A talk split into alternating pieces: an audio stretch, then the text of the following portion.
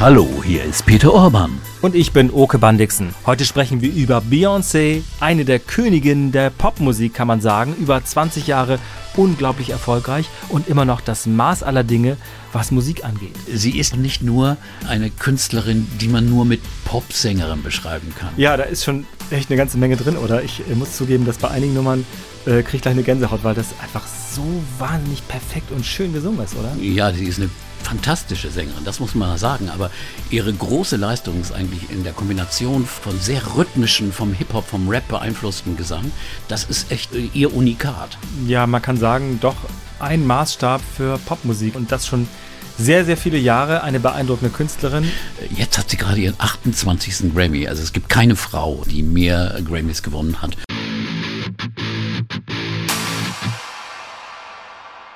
Eine starke Frau mit einer sehr beeindruckenden Stimme und einer der erfolgreichen Popstars dieser Tage mit einer überraschenden Bandbreite zwischen Popmusik zum Tanzen, Soul, Hip-Hop, Rhythm and Blues, Beyoncé. Ein Superstar und eine interessante Künstlerin mit einer sehr spannenden Entwicklung.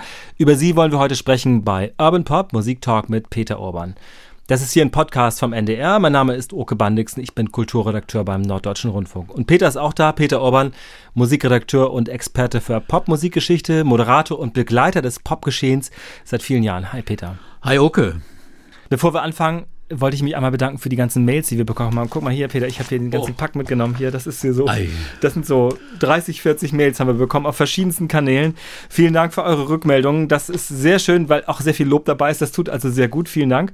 Äh, gleichzeitig sind auch sehr viele Anmerkungen dabei, worüber wir hier mal reden sollten. Darüber können wir vielleicht am Schluss dieser Folge mal sprechen, was für Vorschläge das sind. In dieser Folge sprechen wir über Beyoncé. Ja, Peter, das ist quasi der Popstar dieser Tage. Wir haben auch über Taylor Swift gesprochen. Ich habe schon gedacht, wie verhält sie sich eigentlich zu der? Ja. Beyoncé ist natürlich jemand, der immer auch auf Dancefloor geht, auf Black Music. Mhm. Aber nicht nur, sie hat also auch äh, grenzüberschreitende, genreüberschreitende Wirkung und, und das sind beide, die beiden Top-Figuren eigentlich der Popmusik seit äh, 2000, Anfang der 2000er Jahre eindeutig. Und äh, wenn man vom Erfolg sieht, sind sie ähnlich, aber von der, von der richtigen Wirkung ist, glaube ich, Beyoncé noch ein Stück äh, umfassender und allgemeiner in ihrer Ausstrahlung. Also ich glaube schon, da ist dann doch noch äh, ein Punkt äh, im Plus. Genau, jetzt ist natürlich Popmusik keine, sind keine Olympischen Spiele, das ist nee. ganz klar, aber sie ist eine absolute Leitfigur, jetzt nicht nur was musikalische Richtung angeht, sondern auch natürlich was so ein Erscheinungsbild angeht, was ein Frauenbild angeht. Hat sie das eigentlich selbst alles unter Kontrolle? Ist sie irgendwie da hingebracht worden oder ist das alles Beyoncé? Also das ist der Punkt. Beyoncé ist eine, die immer sehr, sehr klar wusste, was sie macht. Am Anfang wurde sie auch von ihrem Vater gemanagt. Das hat sie dann 2010 abgeschafft, weil sie hat bestimmt, sie kontrolliert. Sie kontrolliert jedes Aussehen. Sie ist ja öfters auch von Vogue äh, fotografiert worden, bis sie dann gesagt hat, ich will das aber, dass das so ist. Sie hat den Fotografen mitgebracht, den ersten schwarzen Fotografen zum Beispiel oder den jüngsten Fotografen 21-jährig aller Zeiten, der je für Vogue gearbeitet hat. Und sie hat die, äh, die Texte selbst gemacht. Also sie will genau wissen, wie sie äh, äh, dargestellt wird und äh, das kontrolliert sie. Einmal hat H&M äh, in einer Werbung ihre Haut heller gemacht, weil das vielleicht für die weißen Kunden attraktiver sei. Da hat sie die verklagt. Da hat sie verlangt, dass sie wieder dunkler retuschiert wird. Und solche Sachen, sie will genau bestimmen und äh, sie ist eine extrem attraktive Frau und sie ist Feministin. Da gibt's dann natürlich auch schon mal Kritik von Annie Lennox zum Beispiel, die hat gesagt, ja, das ist ja Feminismus light. Äh, ist es aber irgendwie nicht. Sie ist eine Frau, die einfach durchsetzen will und verlangen will, dass Männer und Frauen gleich behandelt werden, die gleichen Rechte haben, das gleiche Geld bekommen und so weiter. Und das setzt sie durch. Sie ist die Chefin. Und äh, auch wenn sie einen Mann hat, der auch viel zu sagen hat, aber also ich glaube. Jay-Z ist ihr Mann, ja. Ja, Jay-Z, ein sehr, sehr erfolgreicher Geschäftsmann und Rapper. Aber, aber sie ist, glaube ich, die, die wirklich äh, durchsetzt, was sie will auf jeden Fall auch ein Beispiel für weibliches Selbstbewusstsein in der Popmusik, was ja gar nicht so selbstverständlich ist. Da kommen wir bestimmt noch drauf. Bevor wir richtig einsteigen, hören wir ein bisschen Musik, um reinzukommen. Also Beyoncé natürlich eine aktuelle Künstlerin, die aber schon mit ihrer Band sagt man in diesem Fall gar nicht, ne, in ihrer Musikgruppe mit Destiny's Child seit 20 und mehr Jahren Musik macht und wahnsinnig erfolgreich ist. Ein kleiner Einblick in das, was alles Beyoncés Musik ist und sein kann.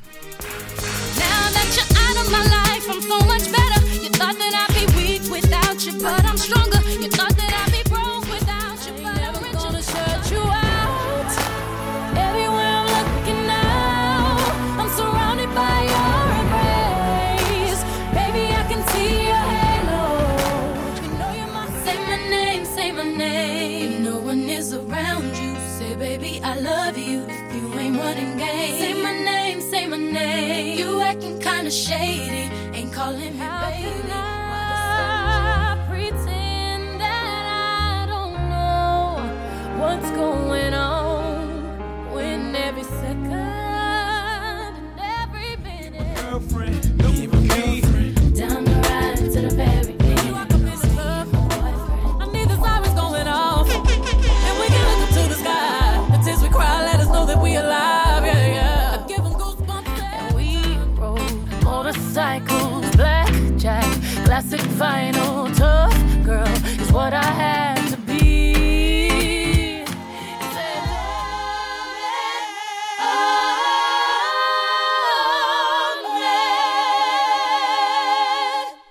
All das ist Musik von Beyoncé. Beyoncé Knowles ist heute unser Thema bei Urban Pop Musik Talk mit Peter Orban.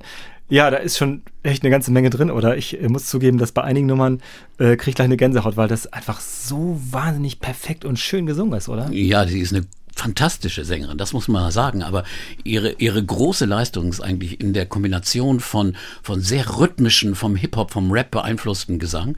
Das ist echt ihre, ihr Unikat. Das hat sie wie nie, wie kein anderer Sänger sonst so perfekt gemacht, also verbunden mit großen gospelartigen Soul-Stimmen und dann wieder diese messerscharfen, unglaublich komplizierten rhythmischen Spiele, die sie mit ihrer Stimme macht. Und das, das, wenn man das hört, das ist geradezu das Beeindruckende.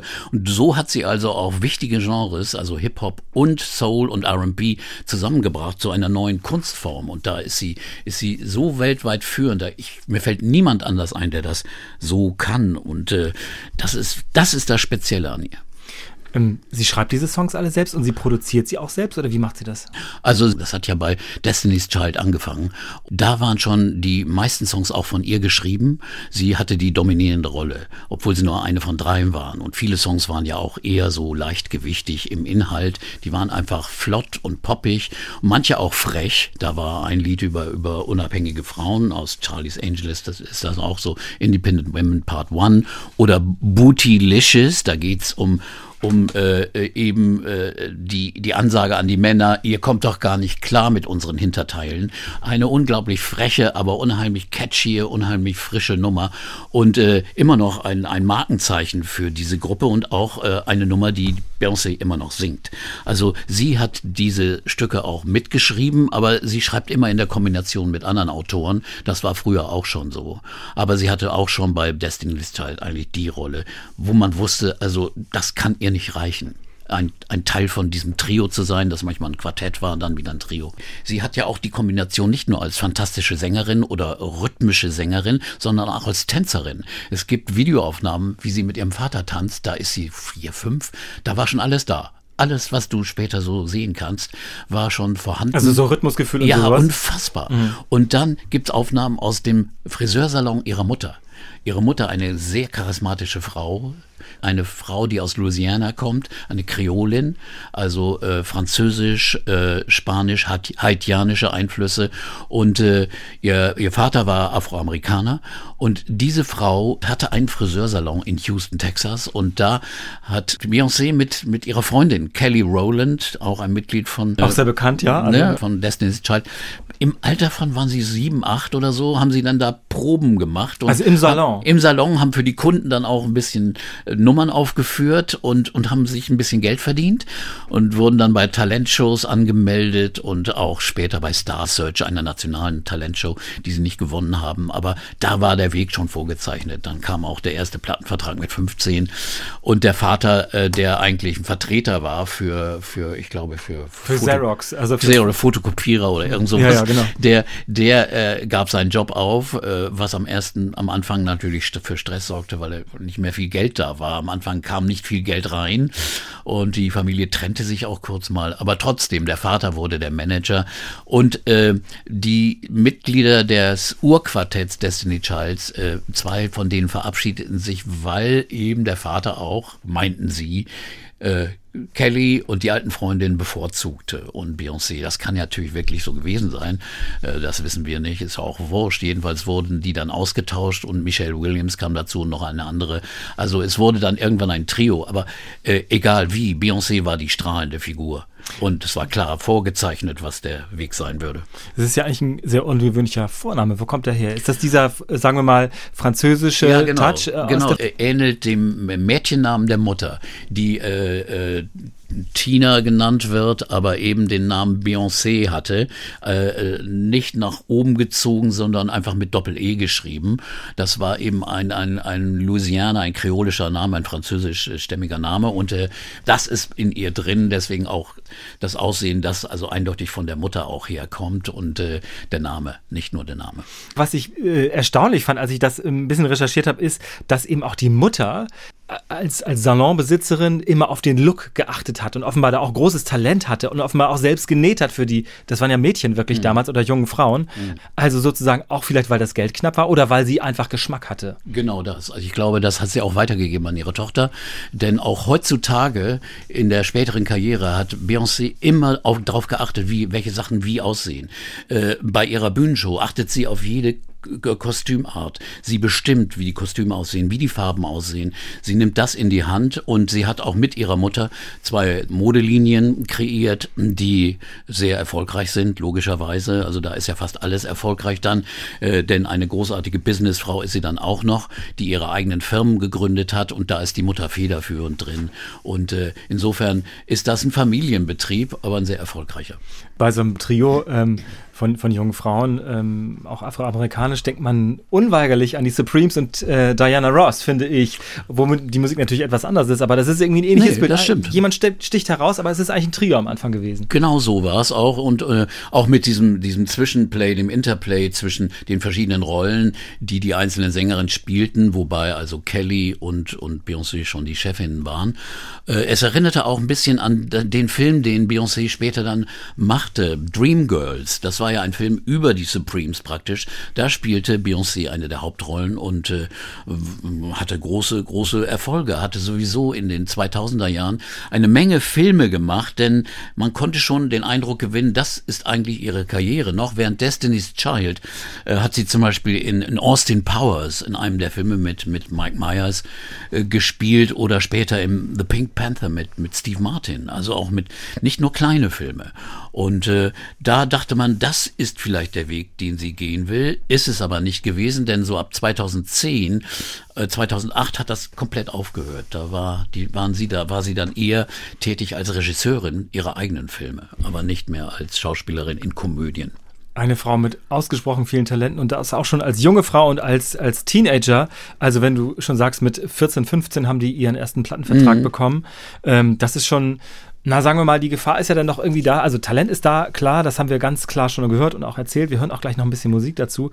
Aber die Gefahr ist ja immer bei so frühen Erfolgen und frühen großen Erfolgen, und Destiny's Child waren ja sehr, sehr erfolgreich schon gleich am Anfang, äh, dass man da auch so ein bisschen, na sagen wir mal, wie so eine Supernova irgendwie einmal durch den Popbetrieb mhm. durchgereicht wird und dann war es das irgendwie. Wieso haben die das, wie haben die das vermieden? Ja, große Gefahr. Also das ist eigentlich so, dass sie einmal gesagt haben, nach äh, zwei erfolgreichen Alben, wir machen jetzt mal eine Pause, jede macht ihre Soloprojekte.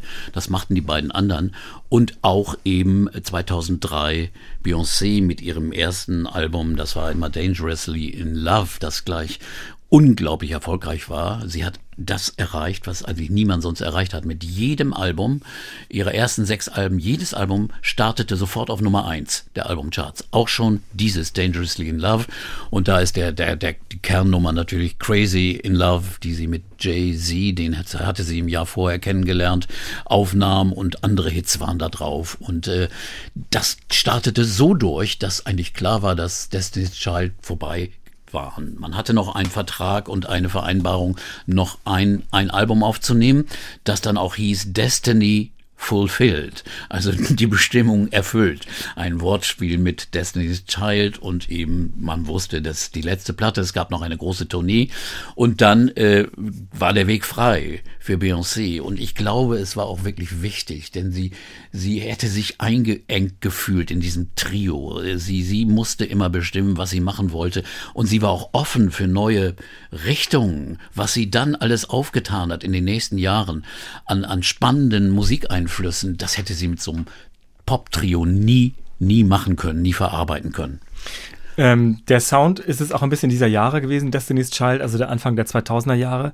Wir hören mal ein bisschen Musik aus dieser Zeit, noch von Destiny's Child bis zum letzten Album Destiny Fulfilled.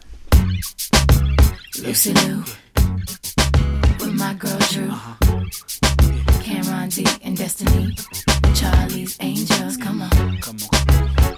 Bring it, bring it. Uh, uh. Question, tell me what you think about me.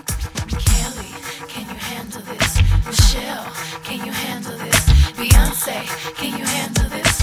I don't think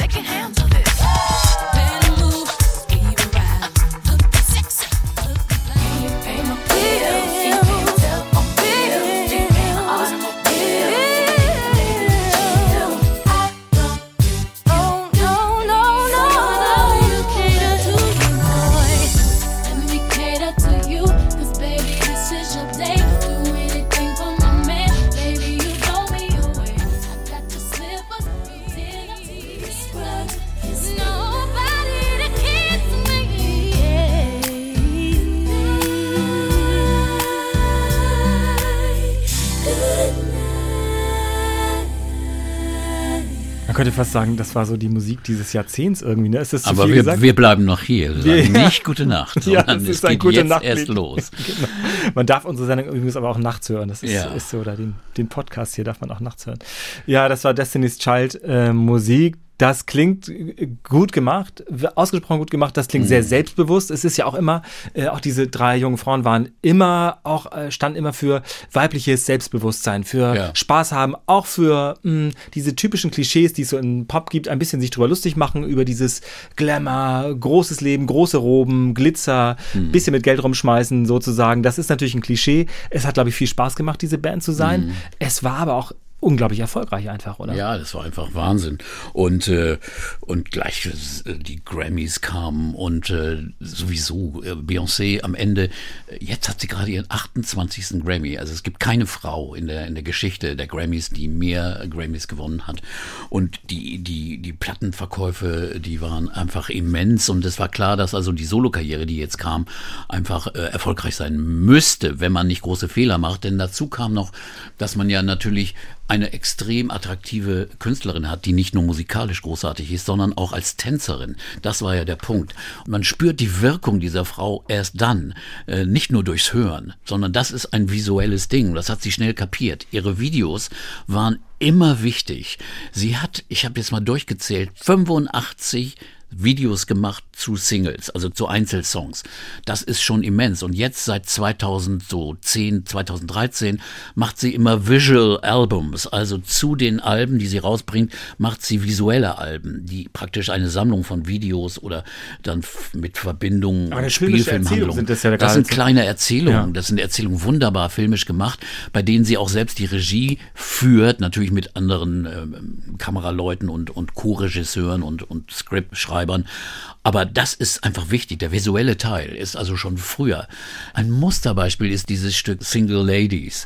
Da gibt es äh, ein Video, das also eines der meistgestreamten Videos aller Zeiten ist, wo sie mit zwei Tänzerinnen die drei Minuten zehn durchtanzt in einem irren Tempo. Ein Dance Craze ist das eigentlich. Und am Ende, wenn das dann vorbei ist, dann Oh, man merkt man dann, da merkt man, da ist dann der Mensch auch noch da. Äh, sie ist erschöpft und lächelt aber.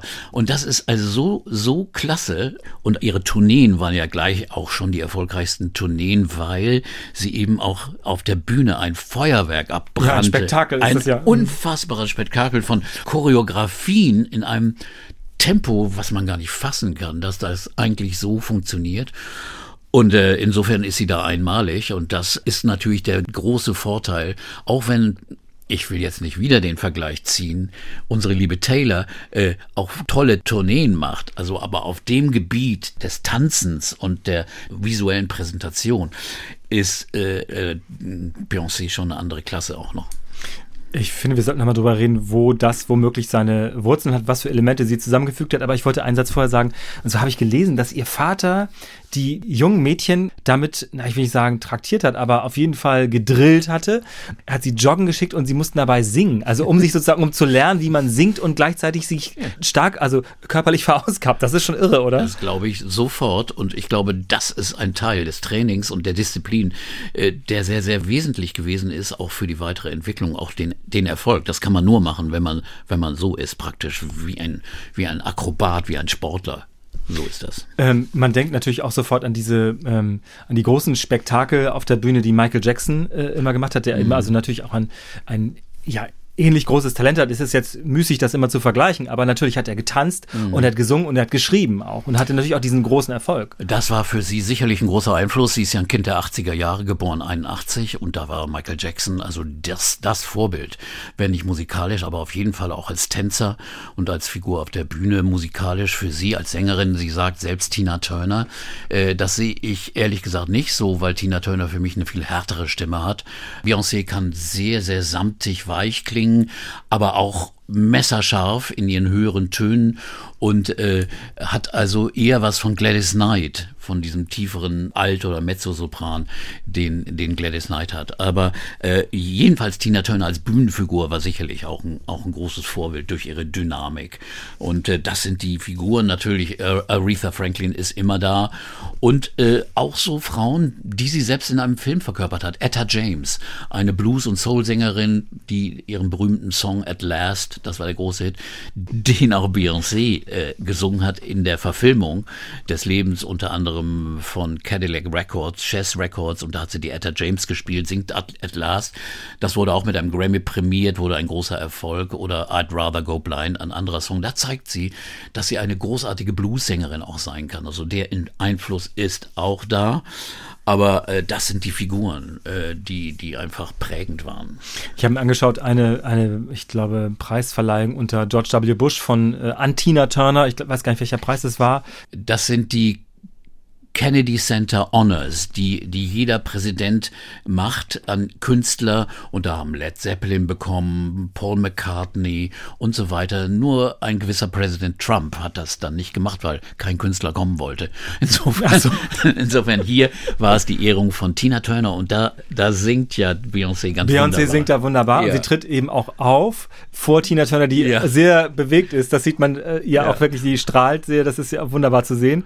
Und, und da, da wollte ich anknüpfen, was du gesagt hast. Das stimmt nämlich sehr, finde ich. Dass, ähm, sie singt ja im Stile von Tina Turner. Ich weiß gar nicht, was River Deep Mountain High, glaube ich. Oder nee, Proud Mary. Proud Mary singt sie und zwar im Stile von äh, Tina und Ike Turner, also mit den iCats sozusagen ja, im Hintergrund. Ja. Eine unfassbare Bühnenshow war das ja damals, also ein mhm. Wirbelwind auf der, also eine Naturgewalt auf der Bühne kann man sagen, also mhm. war Tina Turner selbstverständlich. Und Beyoncé steht hier nichts nach, nee. nur die Stimme ist wirklich anders. Ist anders, ja. Mhm. Sie ist, im Grunde genommen ist sie diesem, äh, also diesem Vergleich wiederum ja ist blöd, das zu sagen, nicht gewachsen, aber sie klingt nicht wie Tina Turner, sie klingt immer wie Beyoncé. Ja, das ist auch gut so, ehrlich gesagt. Und angenehmer.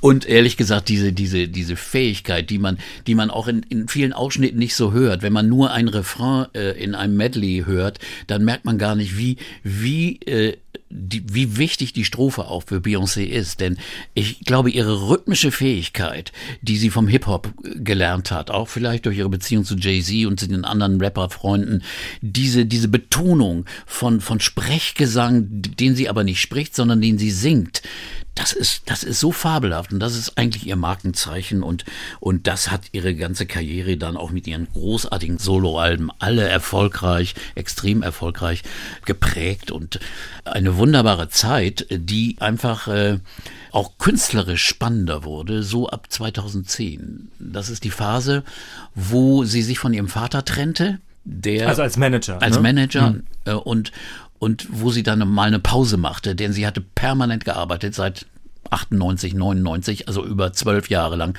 hatte sie nur geackert, Filme gedreht, Platten gemacht, Tourneen gemacht und so weiter. Dann gab es eine längere Pause. Sie war ja verheiratet mit Jay-Z seit 2008 hatte dann eine Fehlgeburt auch 2010, ging auf verschiedene Reisen, auch um sich abzulenken um einfach mal den Kopf frei zu kriegen. Und dann hat sie auf einmal andere musikalische Einflüsse auch rangezogen. Auf einmal hörte man afrikanische Einflüsse von Fela Kuti, dem nigerianischen äh, Musiker, oder von anderen Quellen. Und das war auch musikalisch spannend. Dann äh, kam das Album Four und da hat sie angefangen, auch kleine Filme zu drehen. Es gibt einen Film, der heißt The Story of Four, wo sie die Entstehung dieses Albums und auch diese längere Pause beschreibt und auch die Gründung ihrer eigenen Firma. Anfangs war es nur eine Video- und eine Filmproduktionsfirma, dann wurde es aber auch ihre Plattenfirma, immer noch im Vertrieb des großen Konzerns, aber sie hat sich selbstständig gemacht und da ist eine wunderbare Szene in diesem Film, da kommt sie zu so einer Versammlung, sitzen 20 Leute oder so und dann sagt sie, I'm your president. und dann ist dann ihr, die Chefin, die Präsidentin, die Geschäftsführerin dieser Firma. Und diese Firma hat sich sowas von entwickelt, ist mittlerweile auch in, im Bereich Kunst tätig, kreative Menschen, die da mitarbeiten. Sie hat da wirklich als Kurator unheimlich gewirkt und äh, eine extrem erfolgreiche Firma ist es dann auch noch, die alle ihre Sachen produziert und äh, äh, vertreibt praktisch. Sie hat alles in der Hand. Ja, man denkt ja immer, naja, jemand hat dann irgendwie dieses Talent auch noch oder so, aber das ist ja überhaupt keine Selbstverständlichkeit. Die Liste nee. der gescheiterten, ähm, sagen wir mal, Business-Geschichten ist ja sehr, sehr lang. Genau. Das wissen wir spätestens seit Apple Records, dass das alles nicht ganz so einfach ist. Musik mhm. machen, Musik schreiben können, eine Band sein oder sagen wir mal auf Tournee zu gehen und dann auch noch erfolgreich, sagen wir mal, Dinge vertreiben können. Das sind zwei Paar Schuhe. Äh, man hat trotzdem nicht das Gefühl, dass sie irgendwie, sagen wir mal, angestrengt, überfordert ist. Irgendwie, die macht das einfach. Die hat es irgendwie einfach hat die es drauf, oder? Ja, sie nimmt sich auch die Zeit. Also äh, es gibt immer ein Album, da gibt es noch eine längere Tournee. Und das nächste Album kommt dann aber auch erst drei Jahre später oder zwei oder drei Jahre. Und sie braucht natürlich die Zeit, wenn sie auch noch Filme gleichzeitig dazu machen will und dann sich um die Geschäfte kümmern, was sie sehr erfolgreich macht. Also äh, die Beteiligungen auch an anderen Firmen äh, zusammen mit ihrem Mann Jay-Z äh, sind ja groß. Jay-Z hat eine dänische Elektronikfirma übernommen, die einen Streamingdienst vertrieben hat, Tidal, der äh, dann von Musikern übernommen wurde. Da ist dann Beyoncé, ist da Shareholderin oder, oder Jay-Z und dann andere Musiker gehören dazu. Und das ist äh, ein, ein ziemlich erfolgreicher Streamingdienst. Also das da hatte man das eigene Medium sich selbst gekauft. Da brauchte man nicht, nicht abhängig sein von anderen äh, Plattenfirmen oder Streamingdiensten. Man hatte ihr sein eigenes Veröffentlichungsmedium und das hat man auch genutzt. Und ich meine, das ist so ein bisschen amerikanisch, äh, dass man immer nur auf den Verdienst und den Erfolg schaut. Das machen die Amerikaner ja mit Verkaufszahlen und, und den Forbes-Listen. Da steht sie immer als bestverdienende Frau oben, ganz, ganz oben und äh, Ihr Vermögen wird auf über eine Milliarde geschätzt. Aber der Punkt kommt, da kommen wir später vielleicht noch dazu, äh, sie ist auch jemand, der sehr viel Geld gibt und ausgibt, äh, auch eben für Anlässe, für nicht Wohltätigkeit klingt, klingt wirklich zu, äh, zu gönnerisch, weil sie, sie, sie macht sehr viel für Bildung, für Erziehung, für Gesundheit. Sie investiert in ganz viele Sachen, die also auch notwendig sind und auch für Black Lives Matter.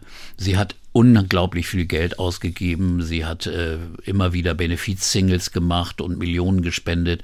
Sie hat Leute aus dem äh, Gefängnis, äh, wo Leute wegen Vergehen bei Demonstrationen oder bei Polizeigewalt angeblicher äh, im Gefängnis saßen, die hat sie freigekauft mit Jay-Z. Also sie hat Kautionen auch Kautionen gestellt, gestellt ja, ja, ohne Ende. Mm, mm. Also sie ist da extrem bewusst und aktiv und äh, behält ihre Sachen nicht dazu. Dass sie natürlich gleichzeitig irgendein Weingut in Südfrankreich haben und einen Champagner machen, der teuer ist und an irgendeiner Marke da beteiligt sind, fein. Das finde ich aber überhaupt nicht verwerflich, äh, wenn man dann auch noch Geschmack zeigt. Also äh, nein, sie ist eine, eine extrem äh, bewusste Frau, wo ich manchmal denke, wie sie das alles schafft. Da hast du schon recht. Das ist eine Menge. Ich glaube, da, da hilft aber auch das Delegieren. Sie ist eine, die sich äh, auch immer sehr gut beraten lässt, auch beim Songschreiben. Äh, da sieht man immer ungefähr acht bis zehn Namen äh, das ist Ach so, bei den Autoren. Bei den Autoren. So? Ah. Und das hat manchmal zu Kritik geführt, weil sie hat auch renommierte Leute wie Ryan Tedder oder andere, die mit, die schreiben für sie. Und dann steht aber trotzdem ihr Name dran. Und da konnte man auf den Verdacht kommen, was früher gerne mal gemacht wurde, der Star will auch beteiligt sein. Also mhm. wenn du mir eine Nummer schreiben also darfst. Die Credits oder was? Die Credits, ja. Okay. Wenn du mir eine Nummer schreiben darfst, dann muss ich aber auch da drin stehen. Aber äh, äh, das ist dann, ich glaube, in der Tat wirklich nicht so, weil auch Ryan Tedder hat gesagt, sie verändert die Dinge. Sie, sie verändert einen Teil, also insofern ist sie Mitkomponistin, sie kreiert durch ihre Stimme eine neue Melodie und insofern ist sie sehr aktiv dabei. Lässt sich aber auch von, von guten Leuten beraten, auch die rhythmische Struktur, wie eine Nummer aufgebaut ist. Also da ist sie eine Frau, die sich, die sich wirklich, äh, die delegieren kann und was ist ja immer sehr wichtig, die richtigen Leute aussucht. Nur Beyoncé bestimmt, wer Beyoncé sein will. Wir hören mal ein bisschen Musik aus diesen ersten ähm, Soloalben von Beyoncé, um diesen Eindruck noch zu vertiefen. deep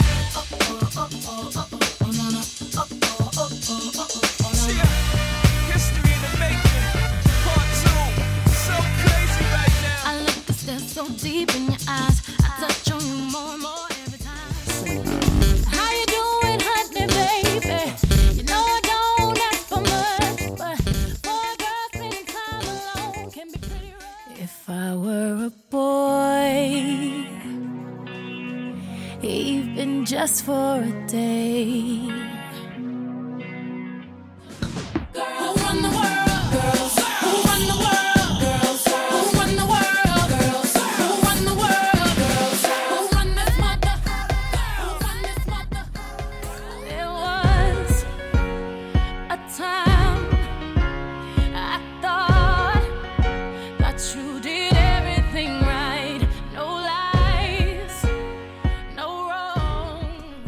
Nur Beyoncé bestimmt, wie Beyoncé klingen soll. Das ist ganz klar zu merken. Es klingt irgendwie, ich weiß auch nicht genau. Es ist natürlich sehr viel rhythmischer, aber es ist auch sehr viel tiefere Musik. So empfinde ich das, wenn du das mit Destiny's hm. Child vergleichst, ja, ja. oder?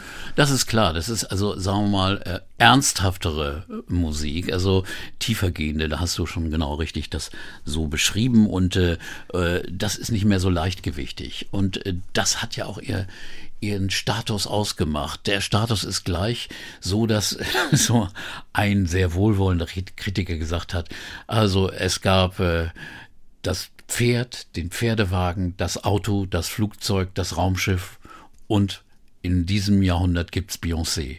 So nach dem Motto, da haben wir, da haben wir eine solche umfassende Erneuerung kulturell. Äh, sie ist eben auch nicht nur eine Künstlerin, die man nur mit Popsängerin beschreiben kann.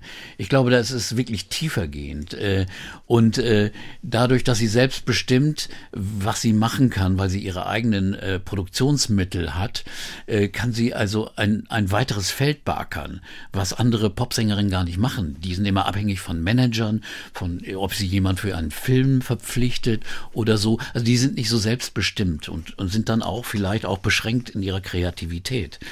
Und äh, clever, wie sie war, wir haben ja vorhin über die Geschäftsfrau gesprochen, ist sie natürlich auch durch ihr Aussehen und ihre Wirkung eine ideale Werbefigur. Also da gab es schon früh äh, mit einer bekannten Cola-Firma. Genau, sie hat große Werbeverträge, ne? Total ja. große. Ja. Und das natürlich trägt natürlich extrem bei zu, zu, dem, zu dem Verdienst, der da zusammenkommt mit Modefirmen, mit, mit, mit allem möglichen, mit Adidas, mit Hilfinger, mit Peloton, mit allem möglichen. Und sie hat eigene Parfum Parfums, äh, die, es gibt ja immer diese, diese Celebrity Parfums, also von Stars. Ne, da gibt's ja, gab's ja von Gabriela Sabatini bis, bis weiß Priscilla was. Presley. Ja, genau, genau. Da gibt's ja manchmal Dinge, die, die, die irgendwie eigentlich furchtbar sind, aber die erfolgreichsten in diesem Bereich sind die von Beyoncé. Sie hat irgendwie 400 Millionen Dollar Umsatz gemacht im letzten Jahr für ihre, für ihre Heat heißt das, das Hauptwerk. Und äh, äh das da, ich weiß nicht, wie es riecht, aber jedenfalls ist es sehr erfolgreich. Wir könnten das jetzt aber auch schlecht irgendwie in dem Podcast weitergeben, ehrlich gesagt. Genau. Aber ich, ich finde daran interessant, dass offenbar ja diese, in diesem Fall wirklich Marken, die da ja dann auch mhm. mit gefüttert werden, ähm, die speisen sich ja aus ihrem persönlichen, aber auch natürlich weiblich betonten Selbstbewusstsein. Das ist schon auch irgendwie eine ganz starke Figur. Sie ist in keinster Weise in Verdacht, irgendwie das ähm, Produkt von irgendwem zu sein. Schon ja. lange nicht mehr, oder? Genau, ja, genau das ist es. Genau, das ist ja oft, wird ja gesagt, ja, ja, ihr seid ja bloß hier Marionetten und so, ne? Nichts. Nein, sie bestimmt, was sie macht, was sie machen will, wie es gemacht wird. Also sie macht nichts und sie ist auch mutig. Sie, sie lässt sich auch nicht reinreden. Also man denkt an einige der Auftritte bei Super Bowl, bei der Halftime Show ist sie mehrfach aufgetreten und bei der einen Show jetzt 2016 da ist sie ja aufgetreten mit, mit ihren Tänzerinnen in schwarzen Black Panther Kostümen als Erinnerung an, an das 50-jährige Jubiläum der Black, Black Panther und mit Zitaten von Malcolm X und so weiter was nicht für Freude gesorgt hat beim amerikanischen äh, Football, wie immer Association, die natürlich da, da hat sie auch schwer Kritik bekommen, aber sie sagte, warum soll ich nicht meine äh, Kultur, die Ku Kultur meines Volkes darstellen? Und das, das hat sie getan. Und das macht sie auch dann mutig, zieht das auch durch, lässt sich nicht beeinflussen. Und das ist auch eine Charakterstärke, die, die sie eindeutig hat. Und äh, das finde ich persönlich einfach, äh, einfach äh, wirklich schon beeindruckend, weil viele würden dann den Schwanz einziehen und sagen, oh nee, nee, lass mal lieber ein bisschen vorsichtiger sein oder sowas. Wir wollen ja nur den großen Fernsehauftritt, um auch äh, Promotion zu haben oder Werbung zu haben. Nein, das ist Oder ja um zu unterhalten einfach nur, das ja, wäre ja genau, auch legitim. Genau, und das ist aber egal, mhm. sagt sie dann, dann, aber die, die Wirkung hat sie ja dennoch, ne? Denn, denn die ist ja viel größer, wenn dann auch noch ein kleiner Skandal dazu kommt. Ja, das ist natürlich womöglich dann auch mit, mitgedacht sozusagen. Es gibt, ich finde, eine, eine Sache, da äh, müssen wir nachfragen. Die, ähm, sie ist ja nun schon sehr lange trainiert, schon als Kind trainiert gewesen und sich, sich ihrer Wirkung sicher auch bewusst. Sie ist auch sehr mhm. selbstbewusst, was das mhm. angeht. Trotzdem gibt es ein Album, das heißt I Am Sasha Fierce. Das mhm. ist ähm, ein, ein sogenanntes Doppelalbum. Sagt man heute gar nicht mehr, weil es gar nicht mehr diese verschiedenen äh, Vinylalben in dem mhm. Sinne gibt, aber es, es ist zweigeteilt in I Am und Sasha Fierce. Das ist eine, der Name einer oder ihrer Bühnenfigur gewesen. Mhm. Eine komische Geschichte, finde ich. Man würde denken, na, Beyoncé ist doch Beyoncé auf der Bühne. Und was ist das für eine, für eine Doppelung? Ja, da hat sie, da hat sie eine Figur erfunden, ähm, die praktisch härter als sie ist. Die, die, sagen wir mal, mit Männern härter umgeht, die, die auch äh, noch eigenwilliger ist, die auch manchmal ein bisschen hart und grob ist. Und äh, diese Persönlichkeit wollte sie durch diese Figur ausdrücken. Und dann gab es auch mal die Frage an Jay-Z äh, äh, oder über Jay-Z, kennt der auch äh, Sasha Fierce? Die Seite sagte, sagte sie, die kennt er genau. Also es ist auch ein Teil ihrer Persönlichkeit, aber das ist der Teil wahrscheinlich nicht der weichere Teil, sondern eher der der etwas schrillere Teil. Und disziplinierter, härter genau. in dem genau. Sinne businessmäßig oder auch künstlerisch? Äh, ich weiß das nicht, ob das noch businessmäßig ist, kann aber auch businessmäßig sein. Jedenfalls hat sie diese Figur aber dann auch bald wieder vergessen. Das war also äh, für dieses Album gut und die Songs drauf auf diesem Album wird sie, wird sie auch immer noch spielen. Da ist zum Beispiel drauf If I Were a Boy, das war ja ein eher sanftes Stück. Single Ladies, ein, ein ganz großer Hit, der wird immer noch gespielt. Also, äh, aber die Figur wurde dann später nicht wieder belebt. Also sie gibt's eigentlich nicht mehr. Was, was auffällt, ist, dass äh, ihre Alben dann in den, in den 2010er Jahren, also das sind die Alben vor, Beyoncé heißt das 2013er Album, da ist dann also so eine klasse Nummer wie Drunk in Love auch wieder so eine, eine wegweisende Rap-Nummer drauf. Oder Flawless, wo sie eine nigerianische Dichterin reden lässt in diesem Song, die dann rhythmisch redet. Das ist also extrem spannend. Und äh, da ist auch wieder, sind wieder neue Wege und immer mehr Wege auch zurück nach Afrika, zu afrikanischen Einflüssen. Und äh, dann wird aber auch das Privatleben, das private äh, nach außen gekehrt. Da gab es wohl eine Krise mit ihrem Ehemann, der wohl Verhältnisse mit irgendwelchen anderen Sängerinnen gehabt haben soll. Und sie hörte davon und hat Wut entbrannt oder kalkuliert, wer weiß es schon, ein großartiges Album aufgenommen, Lemonade, wo echt extrem heftige Songs und Angriffe gegen den Mann, und das muss ja ihr Mann sein, auch Angriffe gegen die Frauen, die mit dem dann zu tun hatten, die Verräterinnen, das ist echt heftig. Und nicht nur inhaltlich textlich, sondern auch musikalisch geht's da rauf und runter. Da ist eine Nummer drauf zum Beispiel, das ist ein reiner Country-Song, Daddy's Lessons, ganz hübsch, sogar dass die Country Music Association ihn anerkannt hat und nominiert hat für, für, ihre Awards. Nur bei den Grammys wurde er nicht als, als Country-Song angenommen, aber der hat da schon, der ist auch richtig hübsch. Der nächste Song oder der Song davor ist eine heftige Indie-Rock-Nummer mit Jack White, dem, dem Indie-Gitarristen und Sänger, wo du denkst, wow, was macht sie denn jetzt? Aber es passt alles zusammen. Es schneidet wie ein Messer, es schnurrt manchmal wie eine Katze, aber, aber trotzdem, es, es hat eine klare Aussage. Und dieses Album Lemonade ist einfach eindeutig ihr Bestes. Ich glaube, das findest du auch. Ja, ich finde das ehrlich gesagt auch ganz toll. Das wir hören mal gleich ein bisschen Musik daraus. Ähm, ich habe noch mal, aber bevor wir das machen, äh, wollte ich sagen, interessant ist ja auch, und wir reden vielleicht nach der Musik gleich mal ein bisschen drüber, dieses, ähm, also persönlich hast du erzählt, aber auch natürlich diesen Weg, den sie über verschiedene Alben und mehrere Songs ja immer weitergegangen ist, auch relativ konsequent weitergegangen ist, dieses afroamerikanische Selbstbewusstsein. Man möchte fast sagen, eine Selbstermächtigung, eine mhm. kulturelle Identität zu beschreiben, Einflüsse aufzunehmen, klar zu benennen und irgendwie, ja, wie soll ich sagen, für Leute ähm, wie, es ist fast wie eine kulturelle Geschichtsschreibung, denkt man, oder? Ja, äh, es ist wirklich, als ob sie die Verantwortung fühlt. Sie müsse jetzt das aufarbeiten, denn viele Afroamerikaner äh, in den USA sind ja irgendwie geschichtslos. Sie haben jetzt festgestellt, wo sie herkommen, aber die Bewegung zurück nach Afrika, äh, die es in den 60er Jahren mal gab, die ist dann auch wieder versickert und dieses hat sie auch wieder wiederbelebt. Also eine Stärkung von, von Selbstbewusstsein, von kultureller Identität äh, aber auch von Frauenpower, also von Female Empowerment. Das drückt sie wirklich aus. Ganz, ganz stark. Das verbindet sie eigentlich.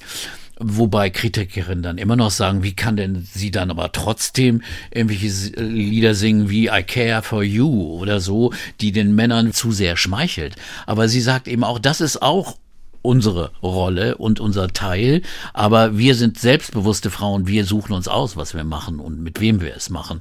Und, und wenn da jemand nicht funktioniert, und in diesem Fall war es Jay-Z, dann kriegt er eine volle Ladung von großartigen Songs, großartigen, bissigen Texten und, und wirklich zorniger Musik. Das ist wirklich wahnsinnig bei Lemonade. Und er ist dann ja auch ganz, ganz klein wieder zurückgekehrt und, und, und hat ganz, ganz brav Eier, Eier gemacht.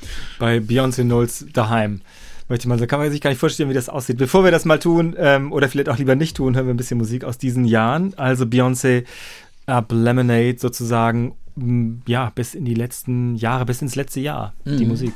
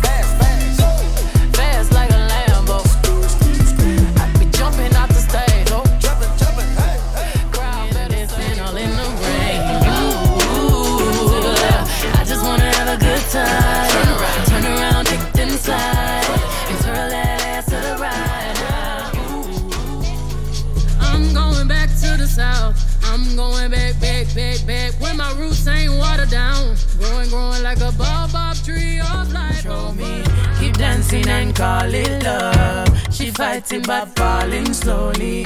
If ever you are in doubt. Peter Orban ist hier. Wir reden über Beyoncé und all das, was sie kann, und das ist, das haben wir gerade ja nochmal gehört, unglaublich viel. Ähm, eine große Bandbreite. Bevor wir auf diese letzten Sachen auch kommen, die ja zu The Lion King kommen oder zu ihrem Engagement für äh, Black Lives Matter. Sie ist ja mit Jay-Z nach wie vor verheiratet. Sie mhm. haben drei Kinder. Mhm. Äh, auch das trägt vermutlich dazu bei, dass sie jetzt nicht jedes Jahr eine Welttournee macht, oder? Genau, sie hat es aber weitergemacht. Sie hat am Anfang zum Beispiel, das erste Kind hat sie 2012 bekommen. Äh, äh, Blue Ivy heißt das Mädchen. Äh, und äh, da hat sie weiter Tourneen gemacht, hat sie mitgenommen auf Tourneen und ähm, dann äh, war folgendes, dass sie nach Lemonade wollte sie eigentlich nicht groß auf Tournee gehen und wollte aber einen großen, großen Auftritt beim Coachella Festival machen. Da äh, wo, bekam sie die Einladung, die erste schwarze Frau zu sein, die Headliner ist und die also der, der Top-Act dieses riesigen Festivals in Kalifornien ist. Eigentlich eines, des, eines der wichtigsten Festivals in der Welt, wie Glastonbury in Großbritannien. Da ist sie auch aufgetreten, ne? Da ist sie übrigens 2011 aufgetreten, auch als erster weiblicher Headliner seit Ewigkeiten. Und äh, ja, sie äh, äh musste dann den Auftrag abs absagen 2017, weil sie wieder schwanger war und sie bekam Zwillinge. Und ähm, diese Zwillinge wurden im Juni 2017 geboren und dann im August, September 2017 fing sie an, für das nächste Jahr Coachella zu proben. Sie hat ein riesiges Konzert geplant, Homecoming hat, ist der Titel dieses Konzertes gewesen. Und sie hat angefangen zu arbeiten, acht Monate lang. Und äh, sie war nach der Geburt der Zwillinge komplett übergewichtig. Sie äh, wog, sie sagt selbst 220, 28 Pounds, das sind britische, dann amerikanische Pounds, also ich schätze so ungefähr äh, 90, äh, 95 Kilo und hat dann innerhalb von wenigen Monaten 30 Kilo abgenommen, durch Training. Man, man sieht das in dem Dokufilm, den sie gleichzeitig gemacht hat, zu diesen Proben und dem Konzert von Homecoming. Kann man auf einem sehr erfolgreichen Streamingdienst sehen. Homecoming, The Concert. Und da sieht man, äh, wie sie trainiert. Und äh, trotzdem hat sie alles in die Hand genommen, wie immer bei Beyoncé. Sie hat sogar die Kostüme kontrolliert, jeden Schritt in der Choreografie, den Bühnenbau. Sie hat bestimmt, wie hoch die Pyramide dieses Bühnenbildes sein sollte, wo über 100 Musiker stehen da drauf mit einer, mit einer Highschool-Band, mit einer Drumline. Das sind die typischen amerikanischen Highschool-Bands, die wir von, von Paraden kennen. Mit über 100 Tänzerinnen und Tänzern auf der Bühne, äh, 200 Künstler auf der Bühne. Äh, die ganze Produktion, bestimmt 400, 500 Leute, die daran gearbeitet haben, über Monate für ein Auftritt beim Coachella. Natürlich auch für den Film, für die Platte, die dann gemacht wird oder gemacht worden ist. Und das ist einfach ein Highlight. Das ist eine, eine solche Darbietung auch von afroamerikanischer Kultur, versehen mit Zitaten von Nina Simone, die auf einmal eingespielt wird, mitten im Konzert, oder von, von Malcolm X oder von äh, einem der Begründer der, der Civil Rights Bewegung, William E. Dubois. Also äh, sie hat historisches Bewusstsein, gleichzeitig es ist unglaublich entertaining, was die da mit ihren Tänzerinnen macht, wie sie singt, wie sie die Gäste empfängt. Destiny's Child treten wieder auf und ihre Schwester Solange oder es ist wirklich wunderbar und das ist äh, dann ein Auftritt gewesen 2018 und kurz, also der hat dann stattgefunden. Hat dann stattgefunden ja. und ist ein wahnsinniger Erfolg geworden. Aber dann hat sie gleich weitergemacht, eben mit Aufnahmen für The Lion King, für die, für die Wiederverfilmung. Also der König der Löwen, ne? Das König der Löwen. Und da hat sie für den Soundtrack eigentlich nur ein, ein Lied gesungen und ein neues Lied geschrieben, Spirit. Aber Beyoncé macht noch was anderes. Sie macht mehr. Sie hat Disney überredet, noch ein, ein zusätzliches Album zu machen. Das heißt dann The Lion King, The Gift, das Geschenk.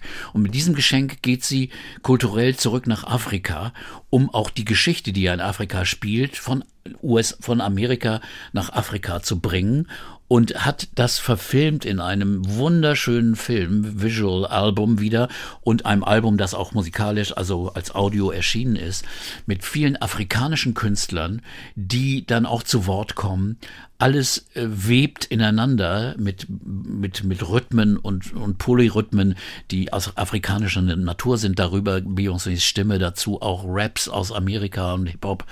Die beste Mischung musikalisch, die sie je produziert hat, glaube ich, ist dieses Album äh, Lion King The, The Gift. Gift und äh, verfilmt als Black is King, so heißt der Film, bei einem anderen sehr erfolgreichen Streamingdienst zu sehen. Sie ist Regisseurin, hat aber einen afrikanischen Co-Regisseur und viele Co-Produzenten. Also sie weiß schon, mit wem sie arbeitet, aber äh, ich glaube, die endgültige künstlerische Entscheidung, die trifft sie dann auch mit.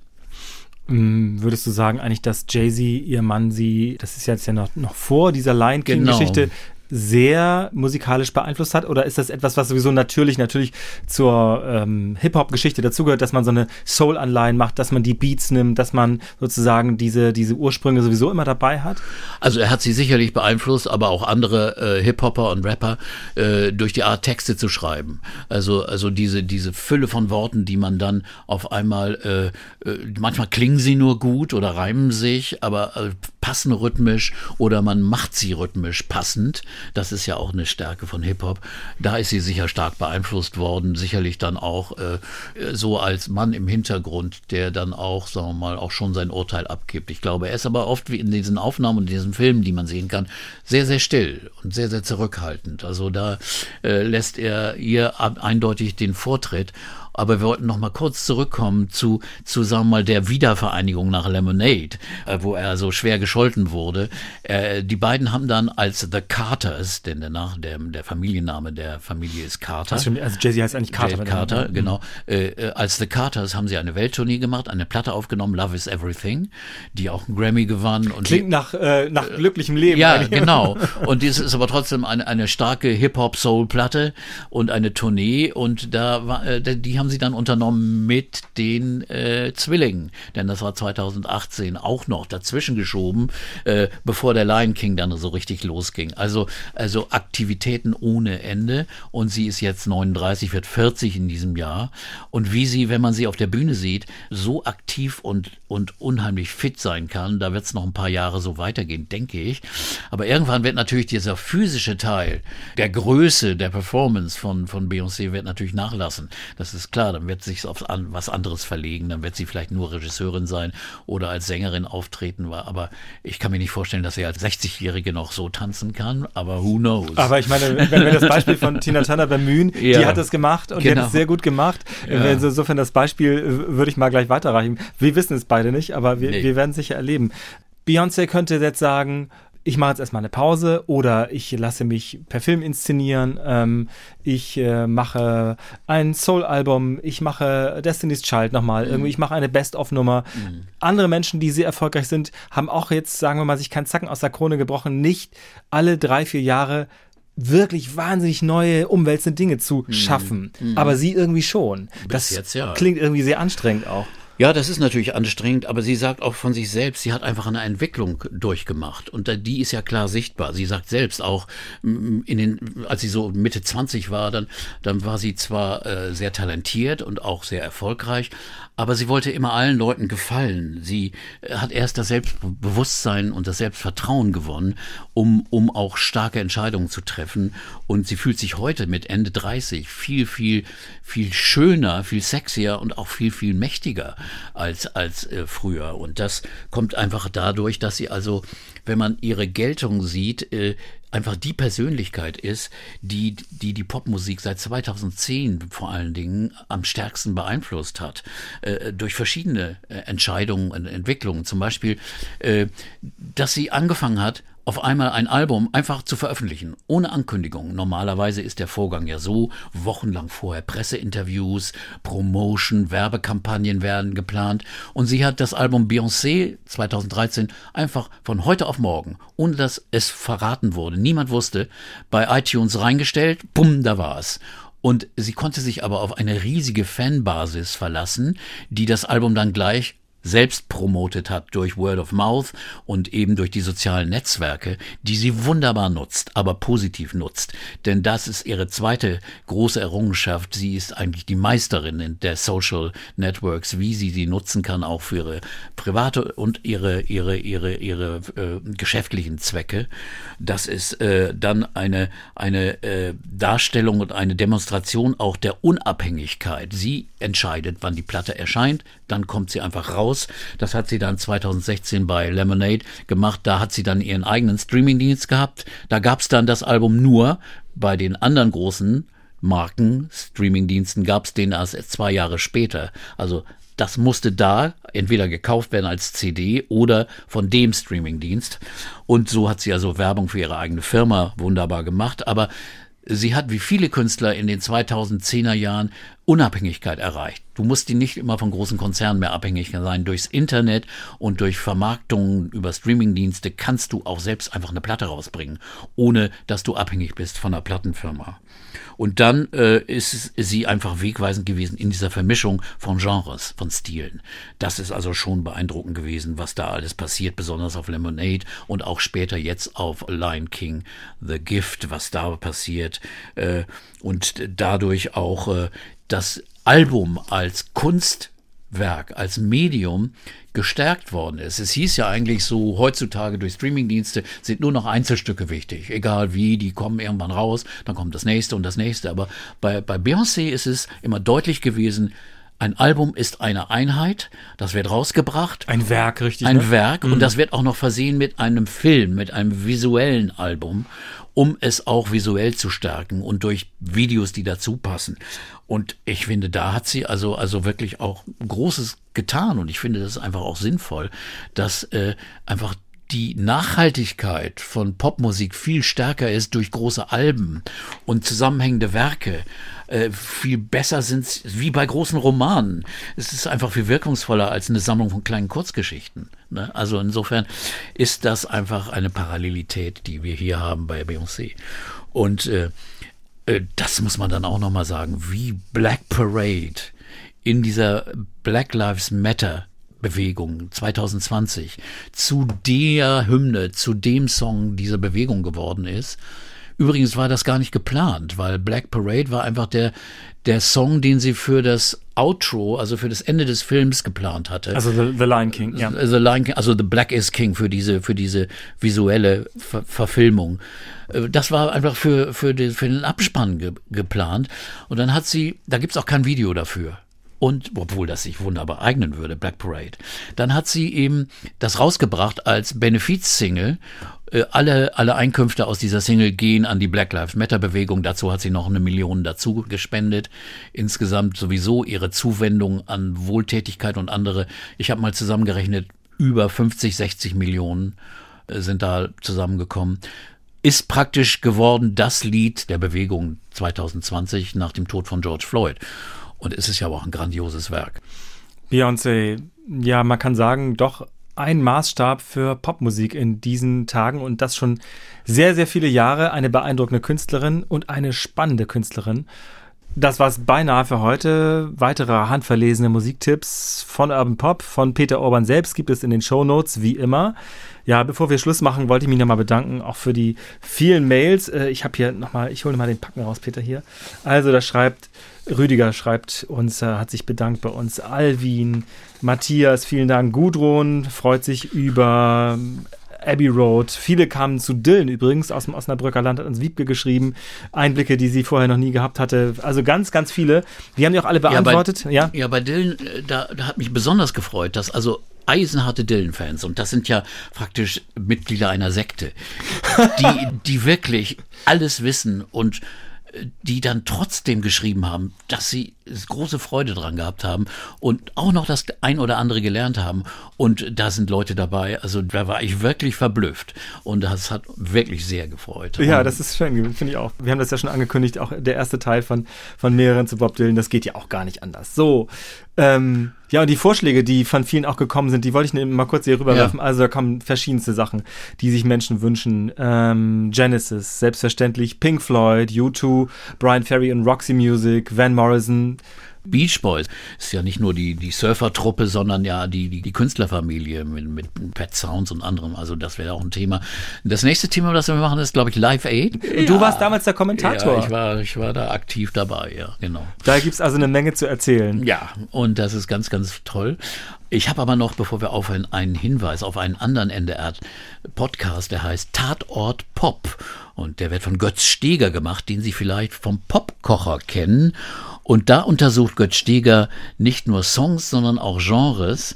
Spur für Spur, Sound für Sound werden die Macharten des Pop inspiziert und seziert. Also er nimmt die Stücke auseinander und nimmt die Stilarten auseinander, er beleuchtet Genres und erklärt Kontexte. Und der Schwerpunkt der ersten Staffel, die jetzt schon raus ist, mit drei Folgen, sind die 90er Jahre. Tatort Pop in der ARD Audiothek bei ndr.de.